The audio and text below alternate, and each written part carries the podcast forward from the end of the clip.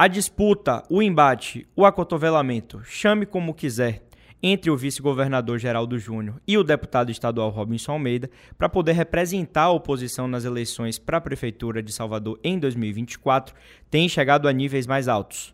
Na iminência de uma decisão sobre quem levará o grupo para as urnas, o governador Jerônimo Rodrigues segue ainda com algumas dúvidas sobre o processo. E aqui em Salvador, como você perguntou, nós temos é, avançado bastante nas conversas, tanto do Conselho Político quanto nas, pró nas próprias movimentações dos partidos e dos pré-candidatos. Isso facilita a vida da gente, porque dá uma certa maturidade ao processo.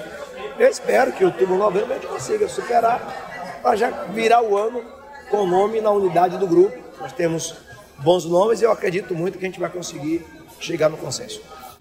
O aumento da pressão na base, com petardos sendo disparados de ambos os lados, indica que, para qualquer um dos lados que o dedo de Jerônimo aponte, algumas feridas podem ficar abertas até o período eleitoral do ano que vem.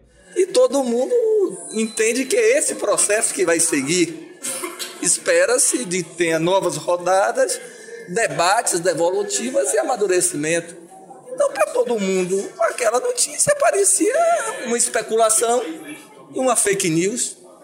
A verdade, ao que parece que foi confirmado que é uma fake news, porque o governador foi instado sobre o assunto e a assessoria do governador disse que ele não tem decisão nenhuma.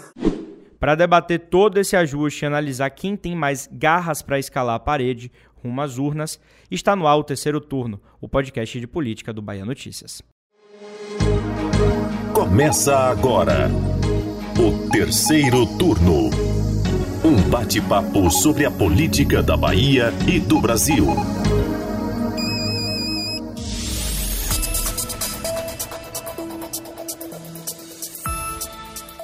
Eu sou Gabriel Lopes e comigo para a gravação do podcast o repórter do site Anderson Ramos. E aí, galera, tudo bem com vocês? E o editor de política Maurício Leiro. É isso aí, pessoal, chegando para mais um terceiro turno com todo o gás para trazer os bastidores aqui para vocês. Pois é, meu povo, rompida aí a marca dos 200 podcasts, dos 200 terceiro turno.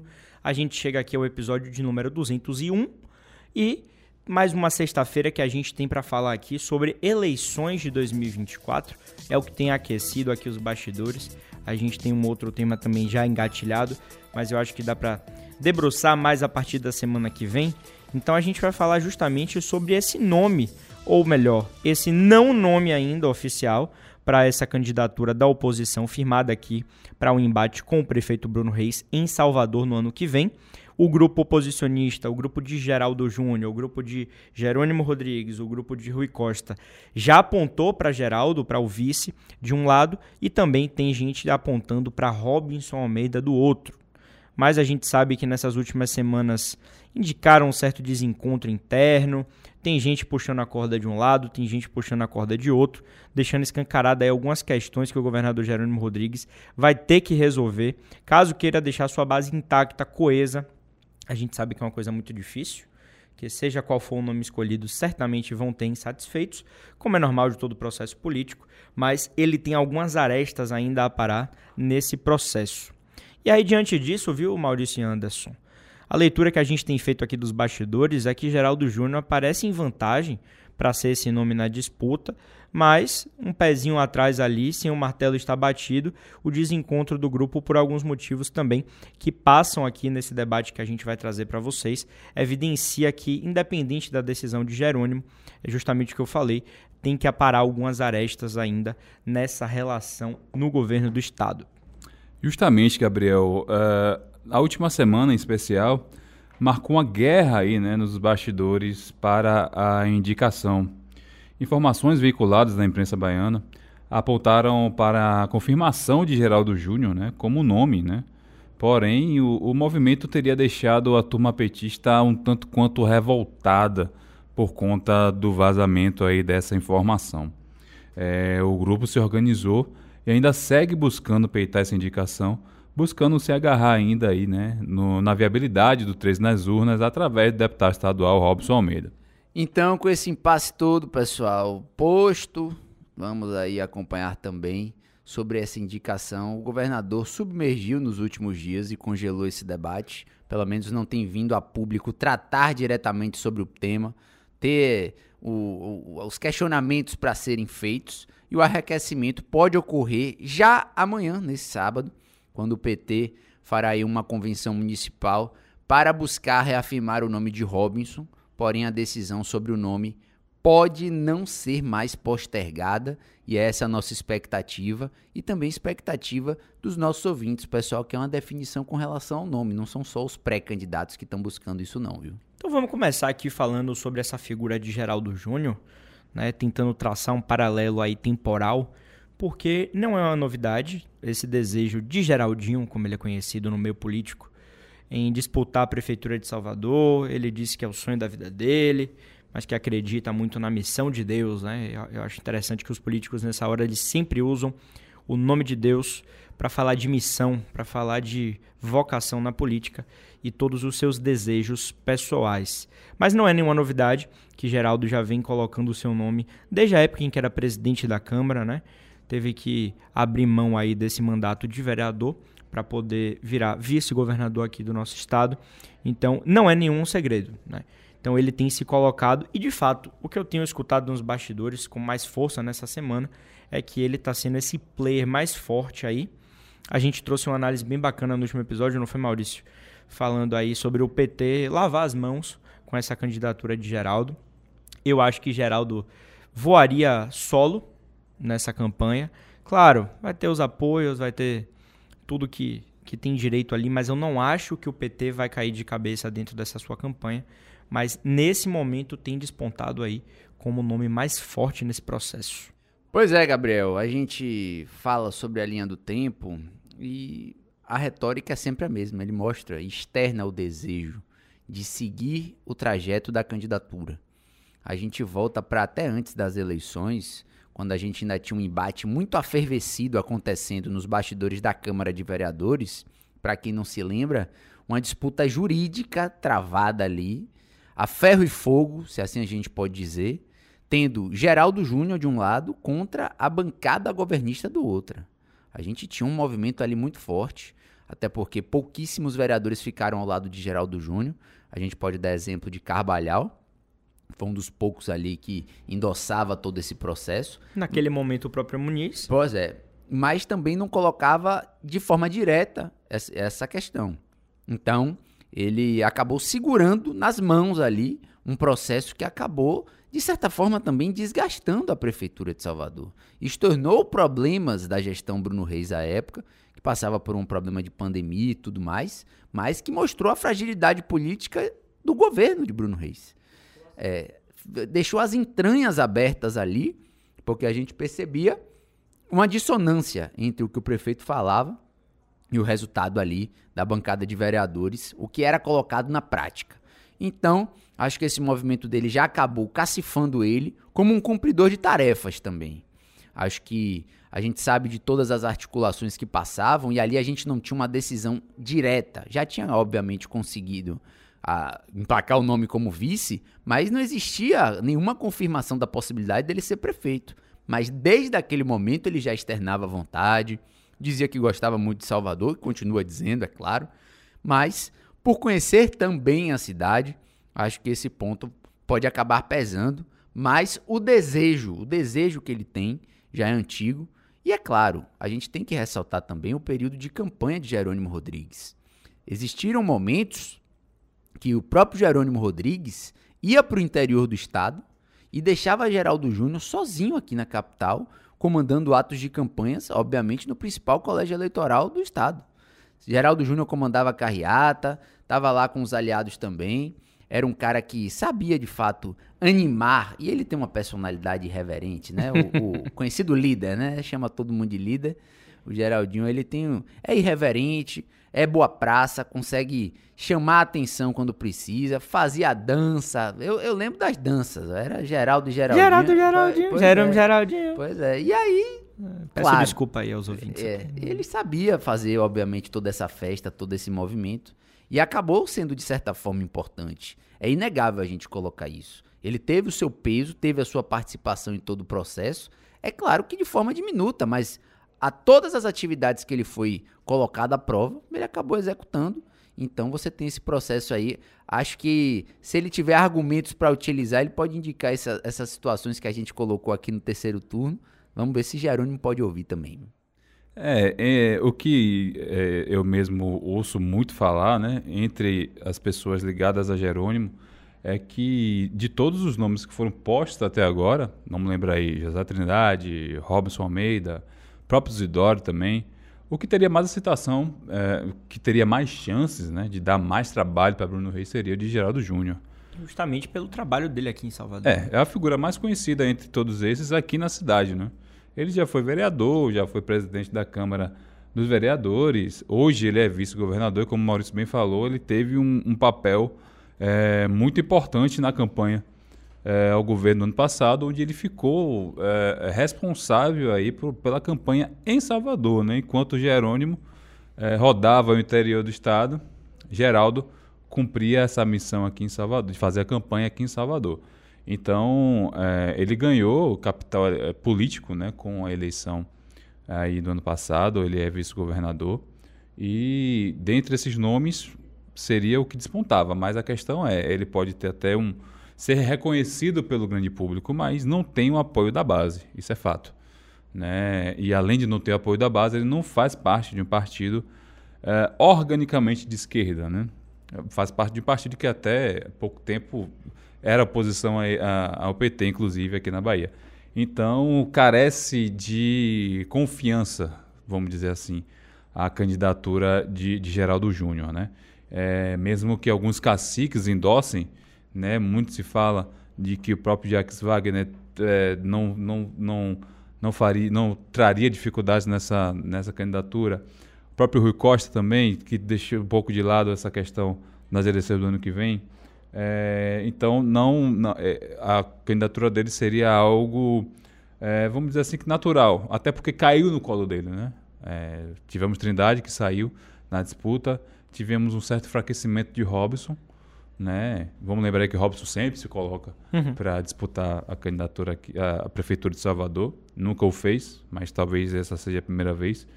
Então acabou caindo no colo pela falta de opções, né? Vamos lembrar aí que o PCdoB que lançou candidatos nas duas últimas eleições, hoje é federado ao PT e é, quer queira, quer não, subordinado né, ao PT, né, uma vez que a federação que é formada pelo PT, PCdoB e PV é, vamos dizer assim, comandada pelo PT, porque é o maior partido. Então, é, PT poderia abrir mão de uma, de uma, de uma candidatura? Poderia, mas acho que nesse cenário é um pouco mais complicado. Então, é isso, né? O cenário está posto. Né? Hoje ainda é, Geraldo Júnior, apesar da rejeição da base, ainda é o nome mais forte. Por enquanto, né? Por enquanto. Vamos ter uma reunião aí esse fim de semana e talvez as coisas mudem. Pois é, Anderson. Além disso, a gente precisa analisar um cenário de acomodação do próprio Geraldo Júnior no governo estadual. A gente ficou muito mal acostumado, assim a gente pode dizer, com um vice-governador tendo secretaria. E secretaria importante.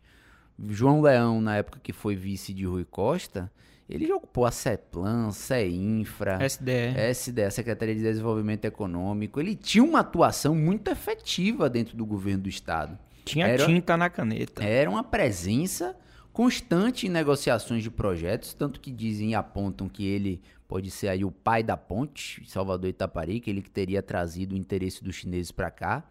Então, você percebe uma diferença abissal entre os últimos governos e o atual governo. Hoje, pelo menos na minha análise, Geraldo Júnior é muito mais uma figura decorativa, um vice decorativo, do que propriamente qualquer outra situação. Geraldo Júnior hoje não participa de forma direta do governo, de decisões, de tomada de ajuste, nada. Você percebe ele como uma composição política e talvez aí possa passar também por um debate com relação ao partido. Que uma... tem mais de uma secretaria, inclusive. Pois é. Participa da gestão MDB de maneira efetiva. Tem a Secretaria de Recursos Hídricos com a Larissa Moraes. Tem a CEAP, a Secretaria de Administração Penitenciária, com Antônio Maia. Então você consegue o ajuste. Tem superintendência, a Gersa, também lá no sul do estado, com o Durico Júnior. Então você consegue perceber aí a acomodação de alguns quadros do MDB e que a cota seria Geraldo por Geraldo. É isso que a gente ouve. Então ele, sem uma atividade fixa, vamos dizer assim, somente sendo governador, acompanhando entrega e tudo mais, também vai gerando um desconforto nele. Eu consigo analisar dessa forma. Ele pode estar tá querendo um posto, um cargo, um, ir para o embate também para a defesa do grupo, mas que a gente sabe, que a gente sabe muito bem, que não é dessa forma que o PT aceita aliados. Existem processos um pouco mais complexos para se analisar o arco de apoio hoje em dia, que a gente fala sobre tripé, quadripé, são tantos partidos. Hoje em dia, não sei se tem mais espaço para aliados tão próximos. E o MDB é recém-chegado. Você chegou por agora. Vamos ver se de fato essa candidatura pode sair do papel. Até porque não sei como é que fica a relação de Geraldo Júnior com o grupo petista. Sabe o que tem incomodado também, Maurício? A, algum, alguns dirigentes, a cúpula petista, algumas pessoas ligadas ao PT, um processo aí de vazamento de informações. Escutei muito, eu escutei muito essa semana. A gente tem escutado que a coisa dá uma engrenada, o vice-governador queima largada, por assim dizer, se antecipa e está vazando para a imprensa, algo que é muito natural no meio político, né? Vazamento de informações, compartilhamento de informações.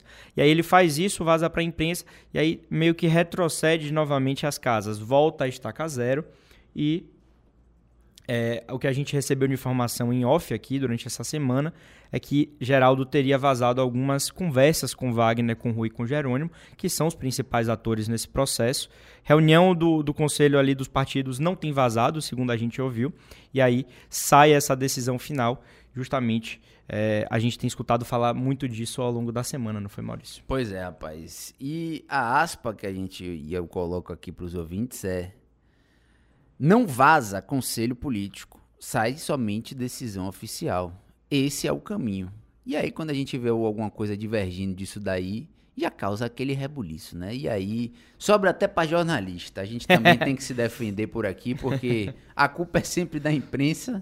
Nunca vai ser de muitas vezes aquele interlocutor que vazou, aquela informação do bastidor que a gente conseguiu com a liderança. Vai ser sempre da imprensa que acabou vazando, mas a culpa não é nossa, não.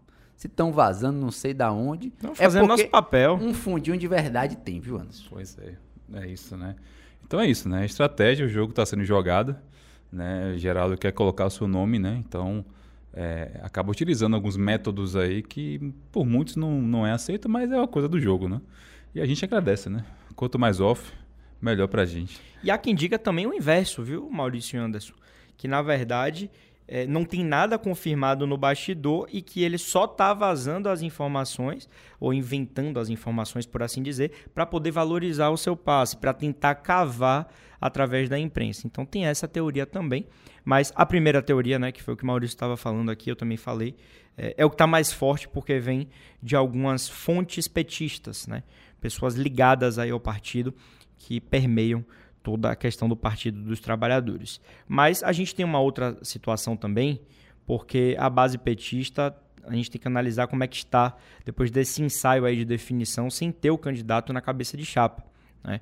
A gente tem uma análise para fazer, porque a gente já falou aqui reiteradas vezes, também no terceiro turno, que o PT não costuma deixar prosperar uma candidatura que não seja própria, né?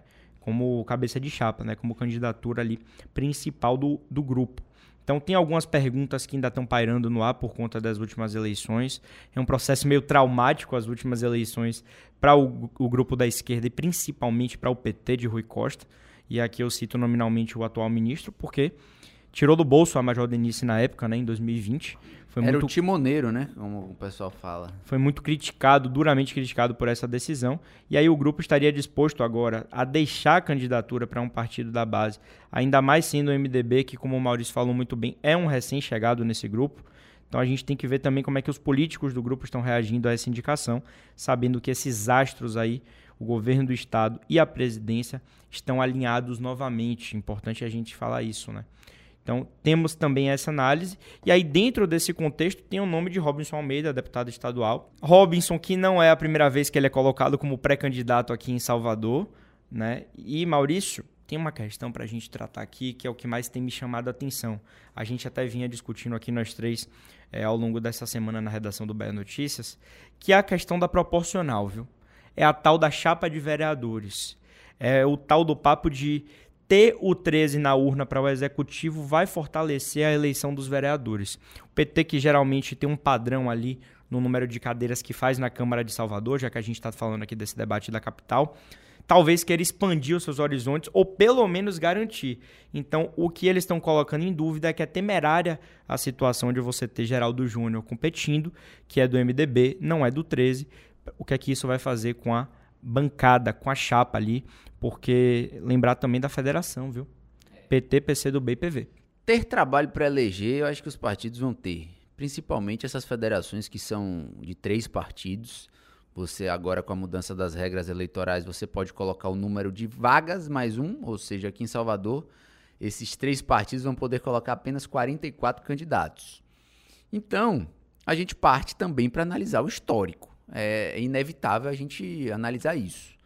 A gente, nos últimos anos e nas últimas eleições, onde o PT ou o aliado foi frustrado aí nas urnas, perdendo tanto para Semineto, quanto para Bruno Reis, quanto para João Henrique, tanto para Embaçaí, o PT colocando ou não colocando, manteve uma linha média de candidatos e de eleitos, vereadores eleitos aqui em Salvador. A gente tem um, um traço aí de quatro a sete vereadores.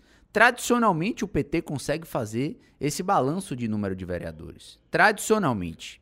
A grande questão, ao meu ver, é que essa teoria de reforço no número de vereadores pode se sobrepor muitas vezes à manutenção do status do partido. E o que os vereadores têm apontado é justamente isso. Não é sobre manter o número de vereadores, é sobre, nesse momento, com os astros se reorganizando de novo, você tem o governo do estado com Jerônimo, você tem a presidência com Lula novamente, você conseguir em Salvador uma maior representatividade, ampliar esse número e aí a gente esqueceria o passado para olhar daqui para frente como de fato uma oposição forte, uma oposição firme. E aí não vou citar ou dizer nominalmente vereadores ou nada do tipo, mas a bancada de oposição hoje na Câmara de Vereadores deixa a desejar. A gente vê e percebe um atropelo. Muitas vezes, dentre eles, eles batem cabeça. Uhum. Então, a ideia é justamente fazer um número maior obviamente com essa eleição através do 13, e aí as possibilidades indicadas são pelo voto de legenda, né? Aquele voto número 13 que varia direto direto para aquela federação, por ser mais forte, por ser mais impositivo por conta das últimas eleições e que isso trouxesse aí algum resultado prático na eleição de novos nomes. Eu sinceramente não consigo analisar dessa forma a, o voto de legenda sendo tão efetivo numa cidade. Acho que no estado você tem uma composição maior, você consegue estender as suas bases ali, falar, ó, vote 13 e pouco importa e vamos lá. Especialmente em Salvador, né? Ainda mais em Salvador, uma eleição municipal que é rua a rua, bairro a bairro, aquela situação. Não sei até que ponto isso teria um, um, um montante representativo quando a gente fosse abrir as urnas ali. Mas essa é a estratégia dos vereadores e, é claro, estão com o fígado doendo, né? Depois de todos esses vazamentos, está todo mundo revoltado. E aí, qualquer justificativa é pouca para lançar o nome de Robson. E vamos ver também se no sábado a gente tem essa confirmação. Já ouvi que vai ser confirmado. Inclusive, tem declaração já do próprio presidente Eden Valadares reiterando a candidatura de Robson. Robson também foi para a imprensa falar que não tá entendendo o que é que tá acontecendo. É, disse que é fake, falou. Na, fake abertura news. do nosso episódio tem aí o trechinho. Pois né? é. Só pode voltar e conferir. Viu? Pois é, tá dizendo que o nome dele segue posto. A própria Olivia Santana, que faz parte da federação, mas é do PCdoB, disse que o nome dela também continua posto. Tudo isso num processo de tentar fortalecer o próprio nome, fortalecer, no caso dela, o PCdoB, né? porque o PCdoB é, provavelmente vai ser alijado mais uma vez desse processo, não deve ser, deve ser preterido novamente. O nome de Olivia realmente está bem para trás nessas discussões, mas tem que valorizar o passe, né? Tem que manter ali a postura, esse processo de pulverização inicial para depois talvez afunilar dentro de um nome. Lembrando, inclusive conversei com o Maurício essa semana também, a federação precisa apresentar um nome. É, até agora, os pré-candidatos estão mantendo aí sua posição, né? Enquanto não bate o martelo, todo mundo ainda é pré-candidato, né? Então, é, o que a gente observa nesses últimos dias é, um, é uma resistência, principalmente dos vereadores do PT, né, em relação ao nome Geraldo Júnior, né? Bem como o Maurício falou, é, é um temor de perder as cadeiras que já, já, já estão garantidas ali na Câmara, né? E com a federação, isso fica ainda mais complicado, porque diminui consideravelmente o número de, de, de candidatos, né? A federação tem uma limitação, então você vai ter que dividir ali de uma forma é, proporcional à quantidade de candidaturas do PT, do PCdoB e do PV. Então isso é um problema mais, embora possa ser que, que isso traga mais votos, mas é uma coisa ainda, é, é uma incógnita, né? A gente não tem essa, essa, essa certeza. Então a certeza que eles têm é o quê? É de que com 13 na urna, vai trazer mais votos para eles. Né? É, repetir o que aconteceu ano passado, né? buscar o máximo, o mais próximo possível do que aconteceu. Há quem diga também que o, a própria atuação de Lula é, pode ser é, benéfica aqui em Salvador. Acho que isso aí já é uma coisa para a gente discutir em outro episódio. É, a princípio, não, não acho que tenha um, uma, uma, um impacto tão grande quanto uma eleição estadual, mas é algo a se pensar, né? É algo, é algo a se ver. Então, o, é, o impacto do, do 13, independente de quem esteja lá, independente de quem seja o nome, é um impacto grande, mas em Salvador é algo mais mitigado. Em Salvador, a gente sabe que é, a disputa vai ser contra Bruno Reis, um prefeito bem avaliado, é, que tem um padrinho muito forte, que é a CM, que já tem o nome consolidado, né? É, já tem o nome aqui consolidado aqui, né? Então a, a, a questão vai ser muito mais difícil, né? É, do que apenas ter o nome na cabeça de chapa ou na chapa como um todo. Então é isso, né? A, as questões estão sendo afuniladas da, de uma forma um tanto quanto é, é, na marra, né? A gente observa isso, que essas declarações já estão causando um pouco de, de, de insatisfação de um lado, do outro. Então, Robson ainda mantém aí a sua candidatura, lembrando que Robson é o único do PT que mantém, né? Em outras situações a gente tinha várias pessoas do PT, já teve Sola querendo disputar, já teve Pelegrino de novo, é, tentando mais algumas vezes. Então, o PT agora parece que está unido em torno de um nome, né? Ainda tem essa questão, né? Se a, se a base de Jerônimo vai lançar mais de uma pessoa, que a gente ainda tem a candidatura de, do próprio Isidoro, que está fora da, da, da, da, federação, né? Pelo Vai, Avante. Pelo né? Avante. O Avante tem as suas ambições também aí para os próximos anos. Então, é, essa, essa, essa rejeição e, e, essa ação contra o nome de Jerônimo tem lá seus motivos. É, tem os seus motivos, mas a gente precisa observar o que é que vai ser aí, principalmente agora nesse, nesse próximo fim de semana, o que é que vai se encaminhar, né? Acreditamos que ainda nos, nas próximas semanas deve ser definido para que a, a temperatura na base diminua mais um pouco. Tem um outro assunto também para a gente começar a fechar esse episódio, que sempre rende um cenário à parte, uma discussão à parte, que é a questão da vice. Se tem definição para o nome principal, também vai ter definição para vice, mais ainda, né? Porque o primeiro passo é óbvio, é você escolher o um nome e depois afunilar para o um nome de uma vice. E aí, o próprio Geraldo Júnior, numa dessa também de queimar largado ou não, já saiu na frente aí dizendo que Fábia seria uma boa vice, numa composição que é, seja com ele encabeçando essa chapa. Né? A gente ouviu falar disso também. Então, Fábia, que é atualmente é secretária né, de assistência social, a Fábia Reis, eu estou falando aqui, um quadro do PT, um quadro histórico do PT aqui baiano, do PT também, é, que tem uma atuação aqui em Salvador, apesar de, ter, de ser do interior do estado, se eu não me engano.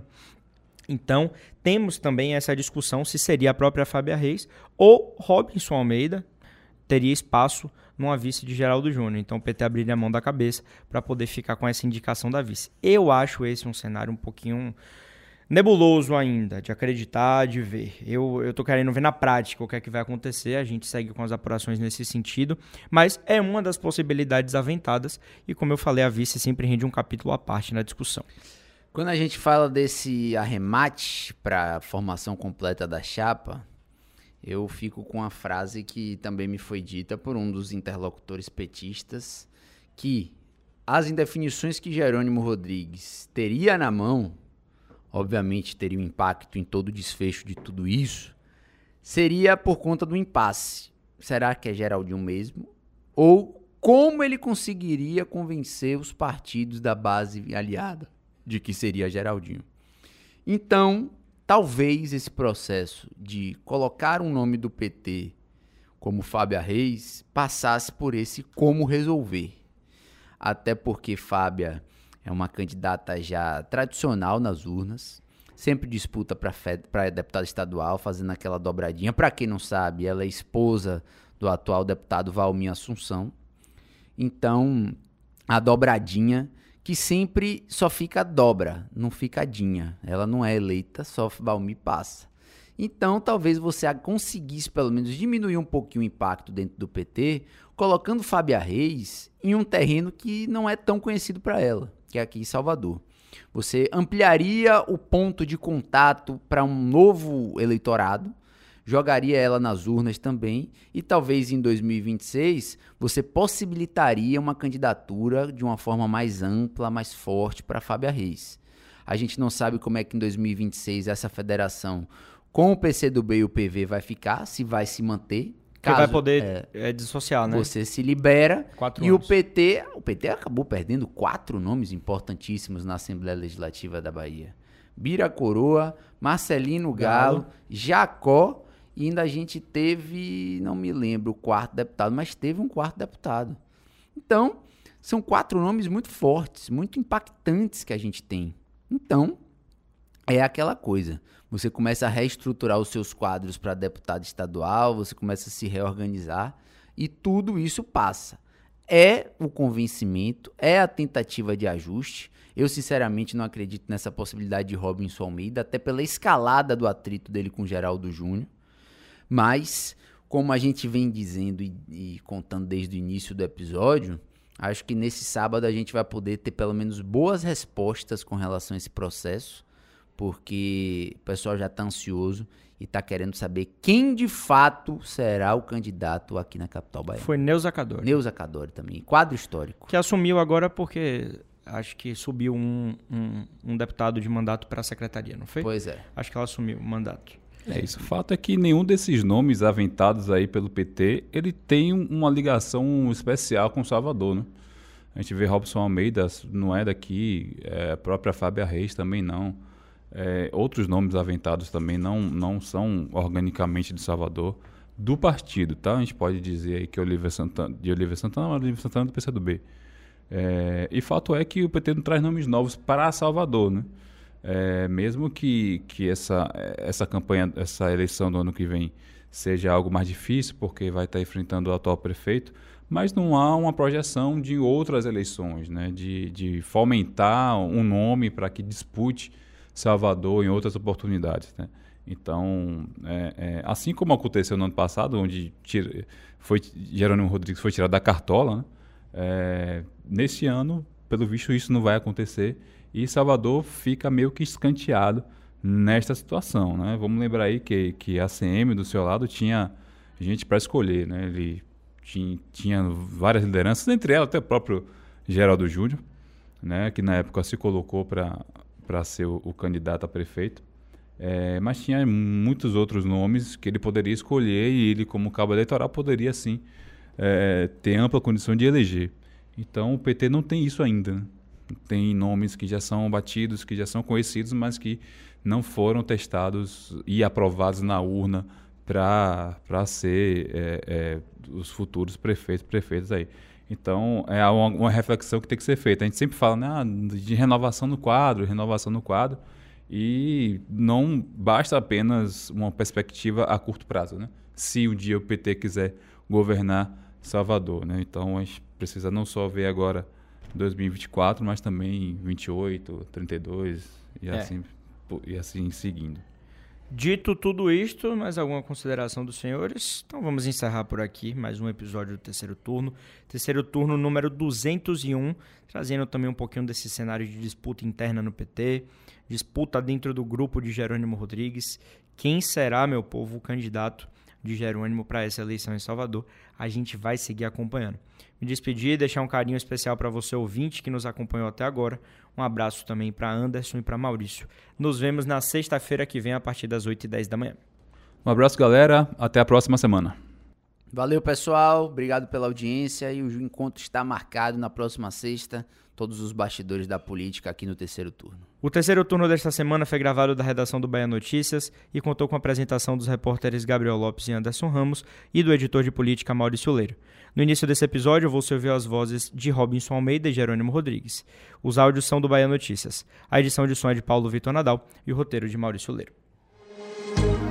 Você ouviu o terceiro turno, o seu podcast semanal sobre a política da Bahia e do Brasil.